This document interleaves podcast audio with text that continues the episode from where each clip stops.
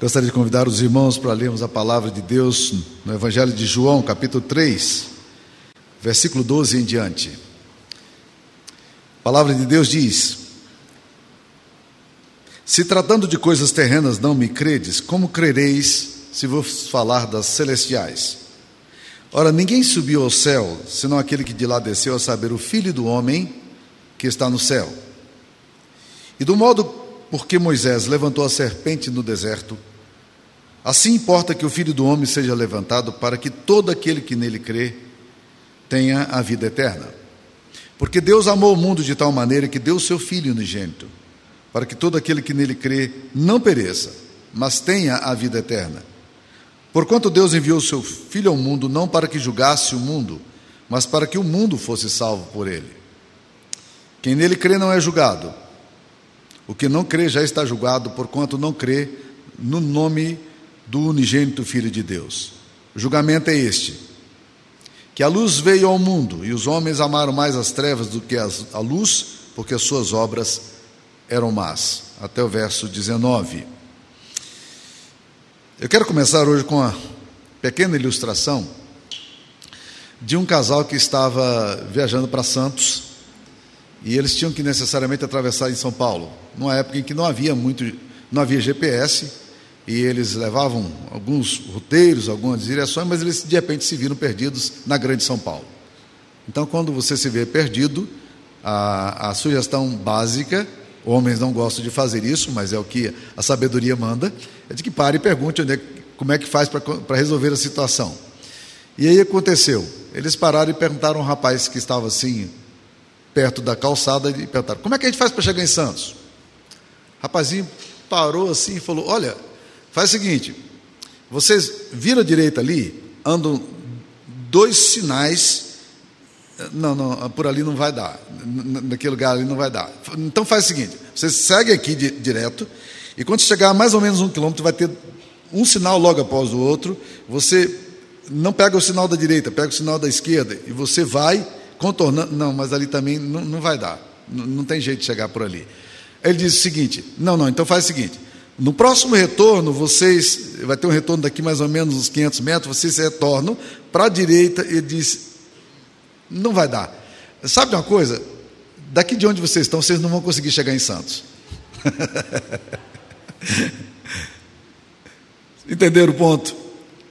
Existem pessoas que acham que do ponto onde estão não podem mais chegar no lugar onde gostariam de chegar. Porque são tantos desencontros, tantas perdas, tantos erros, tantos equívocos, tanta desorientação que não sabe mais como chegar. Por isso que eu gosto muito de ler João 3,16. Deus amou o mundo. Já seria uma sentença maravilhosa para a gente poder pensar. Deus amou o mundo e isso, meus queridos irmãos, é a coisa mais essencial que nós precisamos entender em toda a Bíblia. O amor de Deus é o amor que nos direciona. O amor de Deus é o amor que dá rumo para a nossa história. O amor de Deus é que nos resgata. E quando você lê na palavra de Deus, você vai observar que sempre essa declaração do amor de Deus por nós está tão clara. E essa declaração bíblica, ela contrapõe-se a todas as visões dos panteões é, de, divinos que existiram na antiguidade, na época em que a Bíblia foi escrita. Os panteões babilônicos eram imensos, milhares de deuses. O panteão greco-romano, famosíssimo. O apóstolo Paulo, quando chega em Atenas, ele encontra tantos deuses que chega um determinado momento, aqueles homens desorientados pelas suas, pela tentativa de entender quem Deus era, eles disseram: vai que a gente esqueceu algum, vamos colocar aqui um, um altarzinho e colocar lá em Atenas um, Deus, um altarzinho que dizia ao Deus desconhecido. Vai que tem outro Deus aí. Mas todos esses deuses são conhecidos por uma coisa muito interessante, pelo julgamento que eles exercem na humanidade.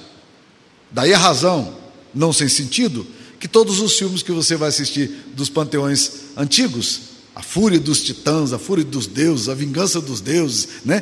Todos esses filmes que você vai encontrar, você vai encontrar deuses irados.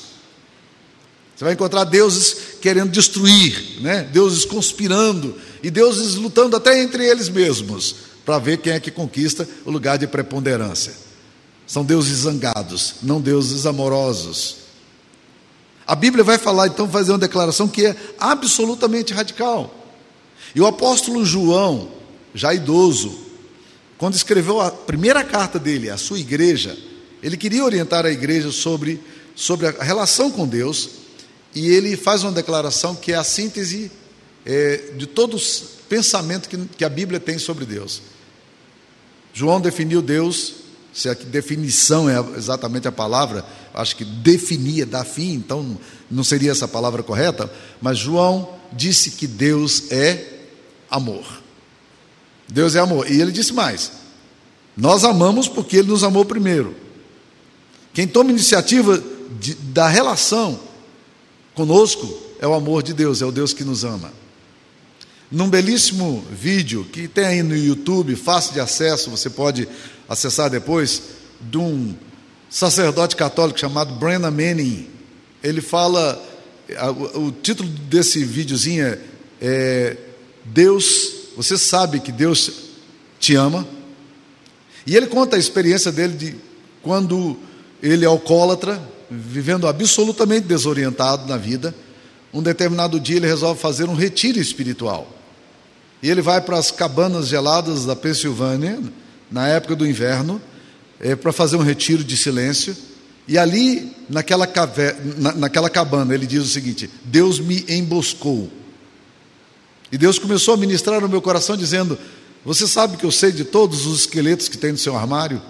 Você sabe que eu sei de todas as crises que você tem, todo o seu fracasso, toda a sua frustração? E você sabe que a vida inteira o que eu mais desejei na vida foi, foi que você viesse até mim, que a gente pudesse ter um tempo para conversar. Eu queria que você entendesse o quanto eu amo você. Esse, esse é o princípio claro das Escrituras Sagradas. Deus nos amou. E a razão pela qual Jesus Cristo veio ao mundo foi o amor de Deus.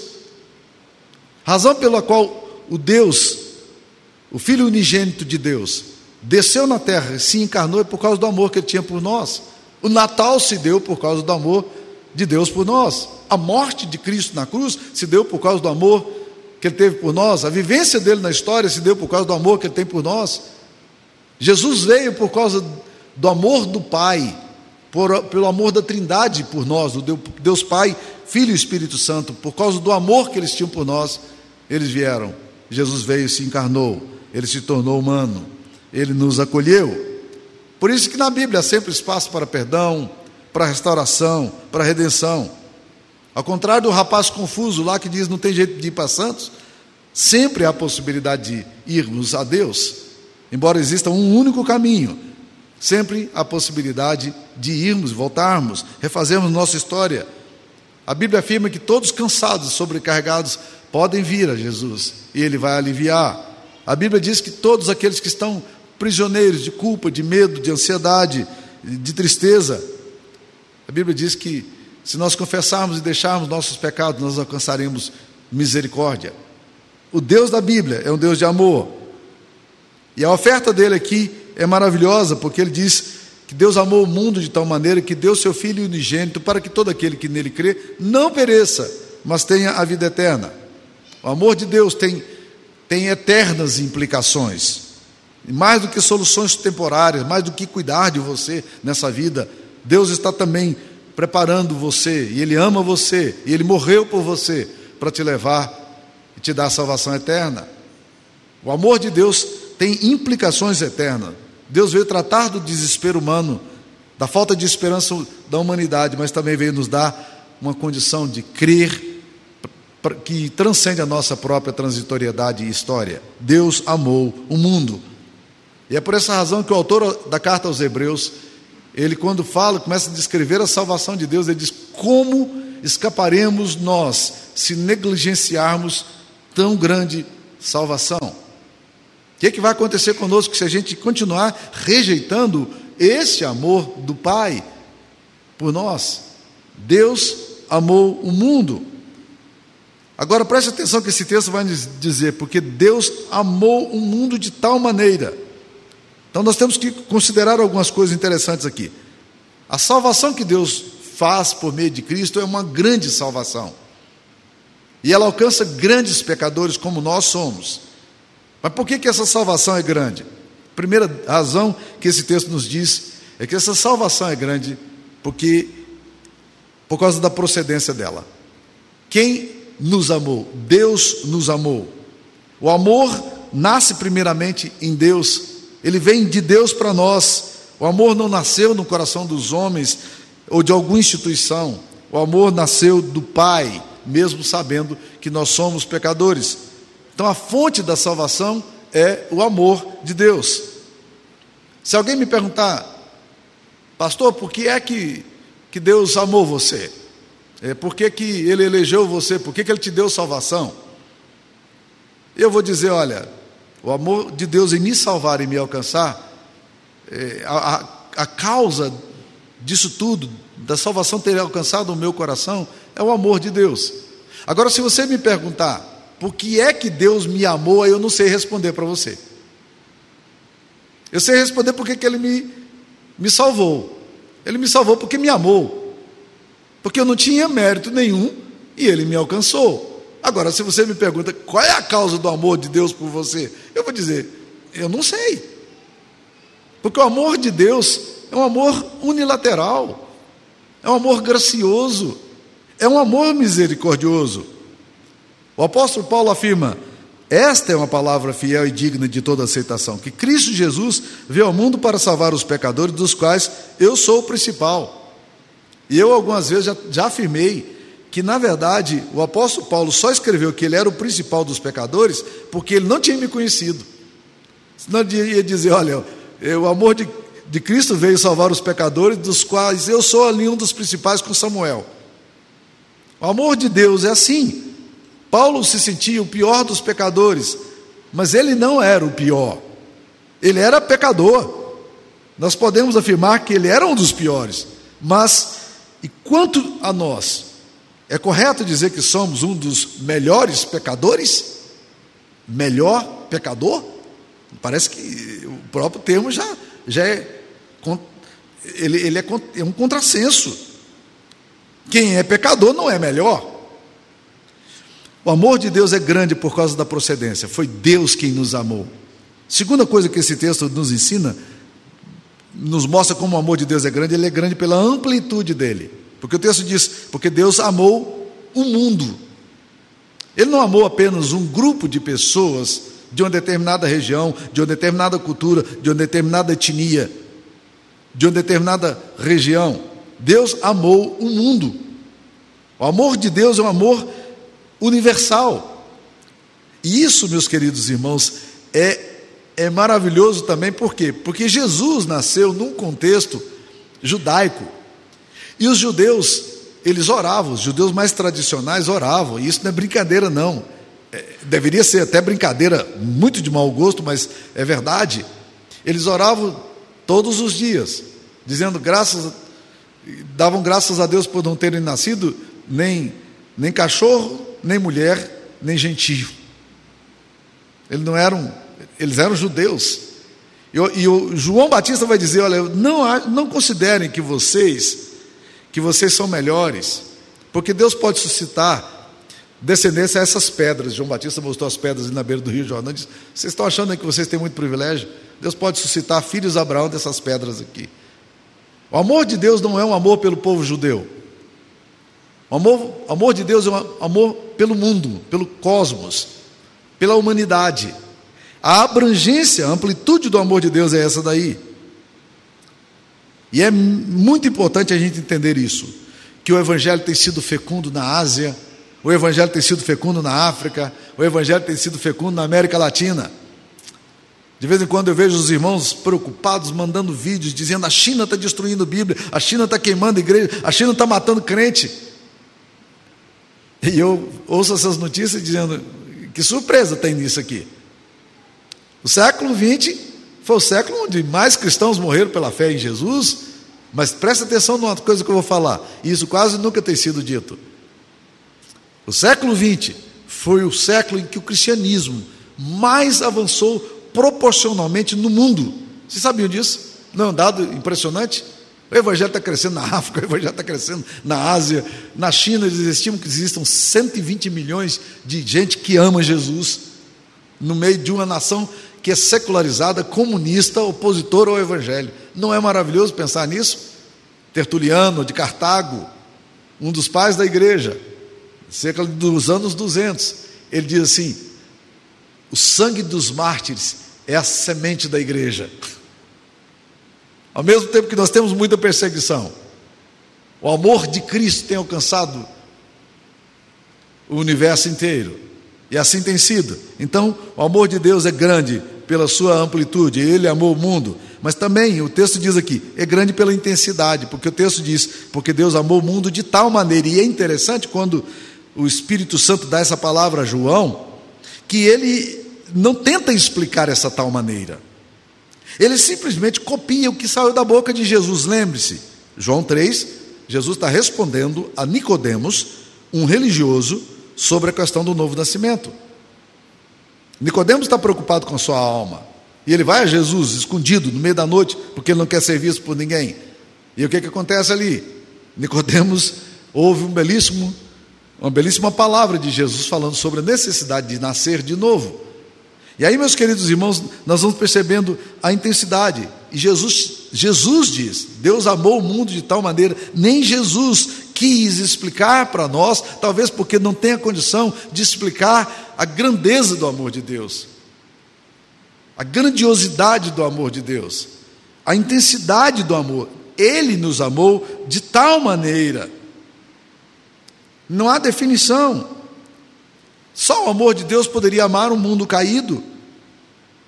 Paulo chega a afirmar o seguinte: dificilmente alguém morreria por um justo, pois poderá ser que pelo bom alguém se anime a morrer, mas Deus prova o seu amor para conosco pelo fato de Cristo ter morrido por nós, sendo nós ainda pecadores.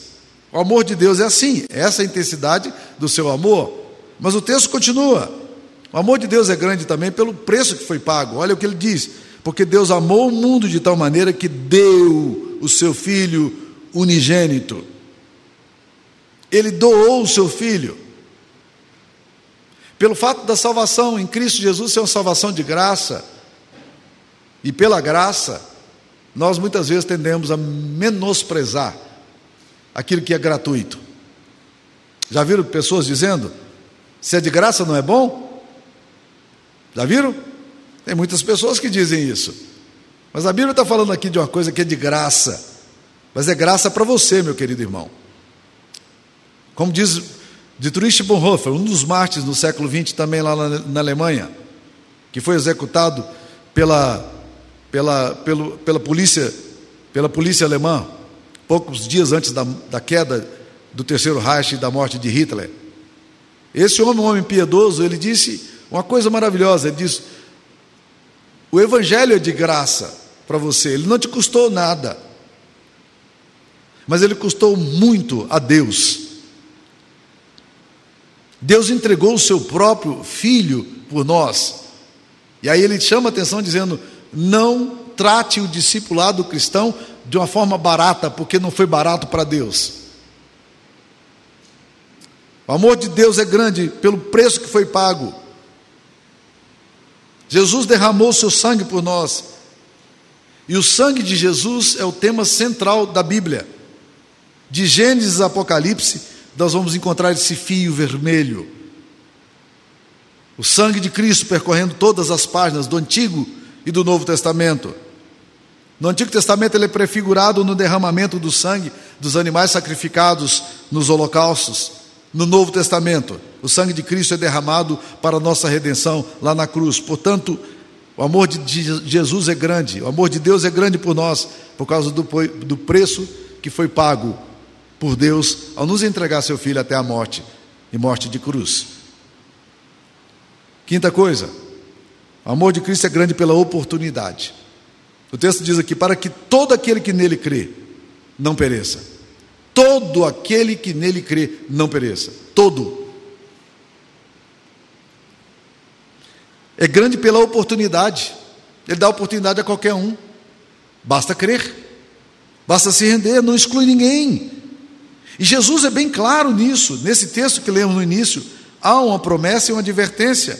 Olha no João 3, versículo 18: Quem nele crê não é julgado, e o que não crê já está julgado, porquanto não crê no nome do unigênito Filho de Deus. Não crer em Jesus é trazer condenação sobre si mesmo. Crer em Jesus é ser perdoado, restaurado, reconciliado com Deus. Veja que bela afirmação. Não há julgamento. Nenhuma condenação há para os que estão em Cristo Jesus, Romanos 8, versículo 1.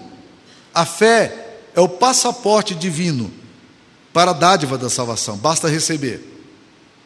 E é grande então pela oportunidade, todo aquele que crê. Você tem crido na salvação que Jesus Cristo providenciou para você lá na cruz? Ou você tem desprezado essa, essa salvação? Efésios capítulo 2, 8 a 9 diz que pela graça sois salvos mediante a fé, e isto não vem de vós, não é de obras para que ninguém se glorie.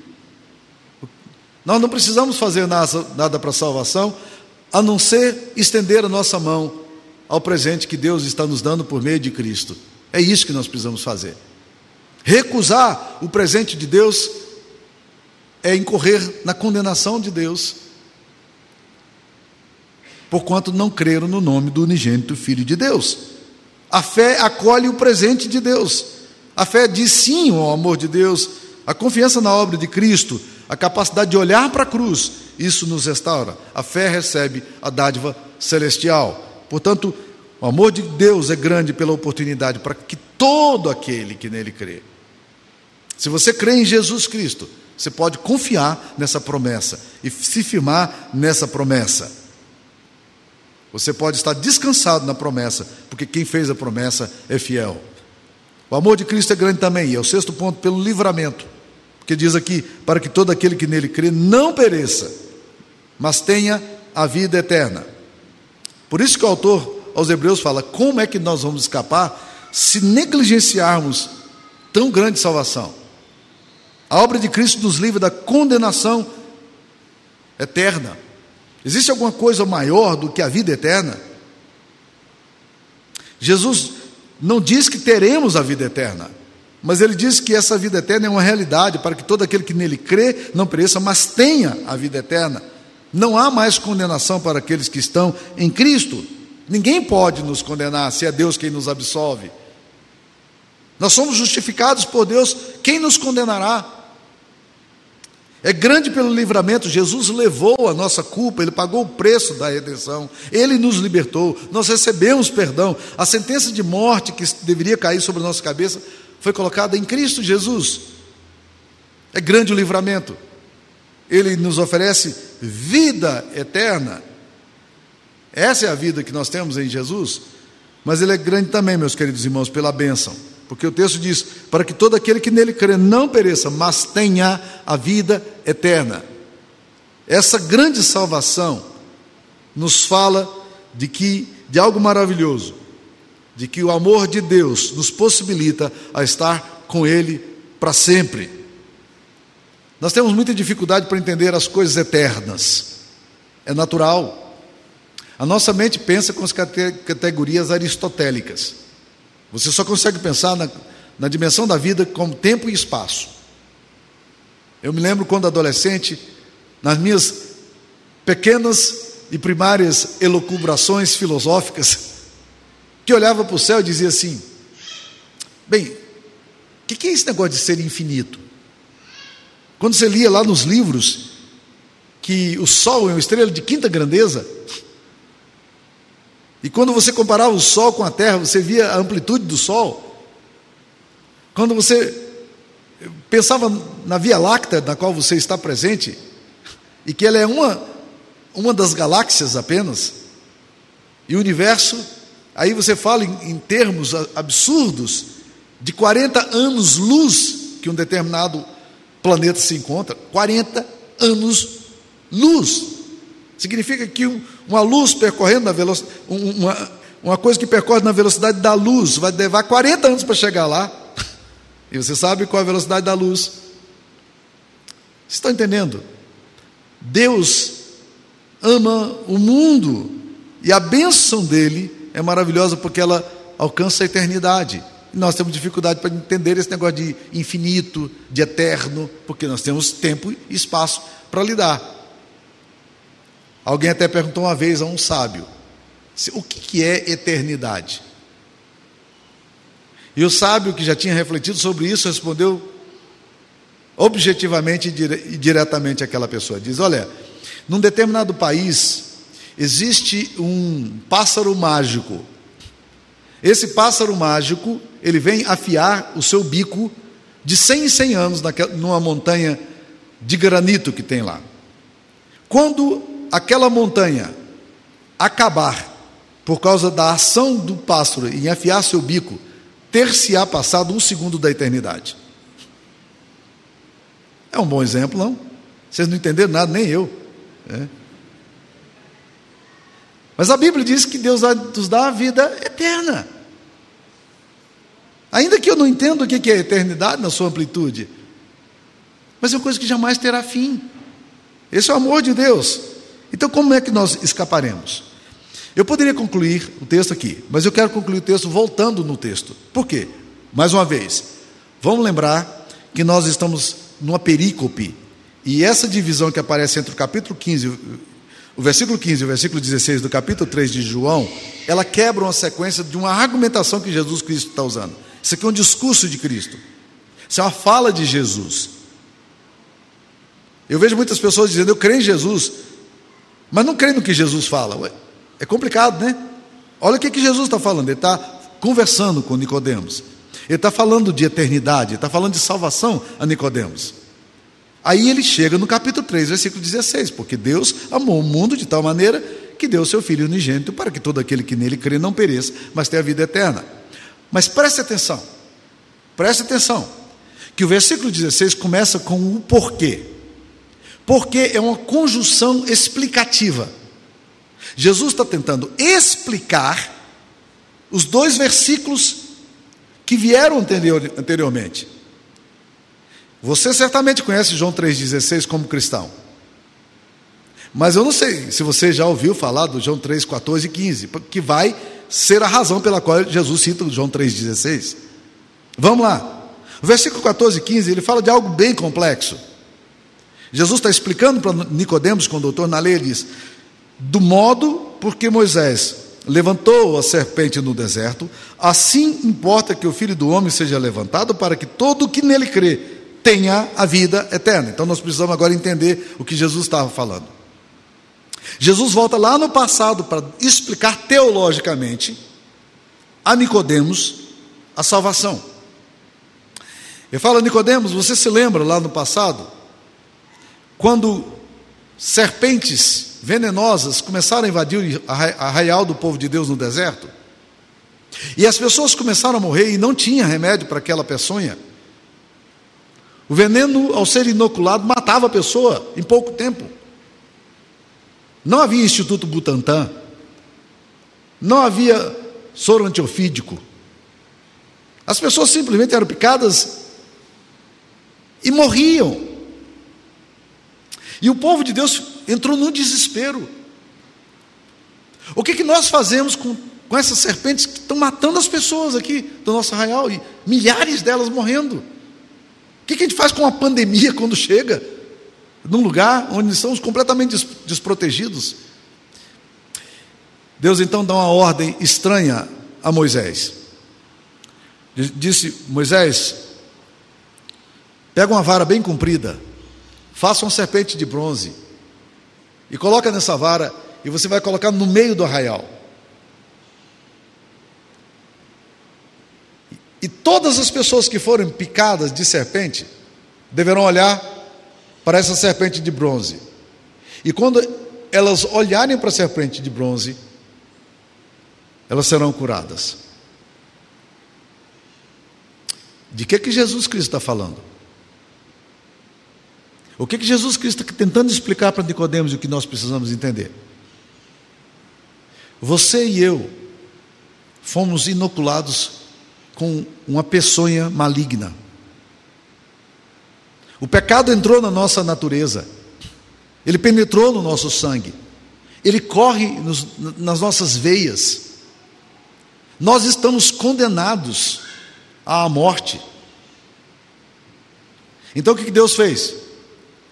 Deus pegou o filho dele, e agora nós estamos entendendo porque que Deus levantou a serpente, mandou Moisés levantar a serpente no deserto, porque aquela serpente, na verdade, apontava para a obra expiatória de Cristo Jesus. Porque um dia o Filho de Deus seria colocado na cruz. E todos aqueles que olharem para essa cruz serão curados. A obra de Cristo, o sangue de Cristo, aquele sangue que desce da cruz, ele precisa entrar nas veias nossas, assim como o pecado nos inoculou. O sangue de Jesus Cristo é o remédio para a cura da nossa maldade, da nossa indiferença, do nosso distanciamento de Deus, da nossa rebeldia. E Jesus está dizendo exatamente isso aqui a Nicodemos. Do modo porque Moisés levantou a serpente no deserto, assim importa que o filho do homem seja levantado para que todo aquele que nele crê, não, todo aquele que nele crê tenha a vida eterna, porque Deus amou o mundo. O porquê Deus amou o mundo está conectado ao, ao texto anterior, e nós não podemos deixar de entender essa grande verdade. Não há solução para o seu para o veneno que tem na sua alma, a não ser o poderoso sangue do Cordeiro. É o sangue do Deus Emanuel que precisa penetrar em mim, na minha natureza rebelde, e mudar a forma como eu tenho me distanciado de Deus e tenho me rebelado contra o amor de Deus. Só tem um remédio para você. E esse remédio não está nas suas boas obras, esse remédio não está no, na, na, nos seus méritos, esse remédio não está na sua justiça própria, esse remédio não está naquilo que você pode fazer, o remédio já foi providenciado por Deus. Ele levantou Jesus na cruz pelos nossos pecados, para que todo aquele que nele crê tenha a vida eterna.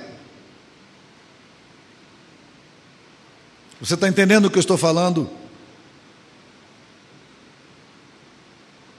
Você crê nisso que a palavra de Deus nos ensina? Você crê nisso que Jesus Cristo está dizendo a Nicodemos? Eu espero que você creia. Porque o versículo 18 vai dizer: quem nele crê não é julgado. E o que não crê já está julgado, porquanto não crê no nome do unigênito Filho de Deus. É rejeitar a obra de Deus por você, é rejeitar a, a grande salvação. Como é que nós escaparemos se negligenciarmos tão grande salvação? Eu queria que você orasse, eu quero orar por você também. Existem determinados momentos, meus queridos irmãos, que nós somos desafiados pela palavra a uma tomada de posição. Nós não podemos ficar indecisos, nem inseguros em relação a isso. Mas nós precisamos estender a nossa mão e aceitar o presente maravilhoso que Deus nos deu em Cristo Jesus, que morreu pelos nossos pecados. Pai querido, aplica essa verdade aos nossos corações. Se há alguém aqui descrente, Pai, que teu Espírito Santo possa romper a barreira da dúvida, da incredulidade, gerar convicções profundas não apenas da salvação, mas também dos seus próprios pecados, para que se arrependam e voltem ao Senhor e sejam salvos. Ó Deus, aqueles que já entregaram suas vidas a Cristo e que já receberam a maravilhosa visitação do Espírito Santo que colocou em cada um de nós o sangue do Cordeiro. Ó Deus querido, que o Senhor não lhes permita que em nenhum momento da história eles fiquem em dúvidas sobre o grande amor de Deus em relação à cruz.